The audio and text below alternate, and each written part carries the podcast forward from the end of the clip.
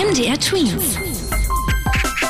Dein 90 Sekunden Corona-Update. Im Supermarkt impfen lassen, das könnte bald Realität werden. Zumindest wollen die großen Supermarktketten, also Edeka, Lidl, Kaufland oder Aldi bald mit Plakaten für die Impfungen werben und sie teilweise dann auch in den Märkten vor Ort anbieten. Die Märkte haben sich mit anderen Geschäftsketten zusammengetan und wollen die Aktion gemeinsam organisieren. Derweil nimmt das Impftempo ab. Das heißt, weniger Menschen lassen sich täglich impfen. Das liegt unter anderem daran, dass über die Hälfte der Deutschen schon geimpft ist und sich einige eben auch nicht impfen lassen wollen. Deswegen versuchen Politiker mit Aktionen die Impfbereitschaft zu erhöhen.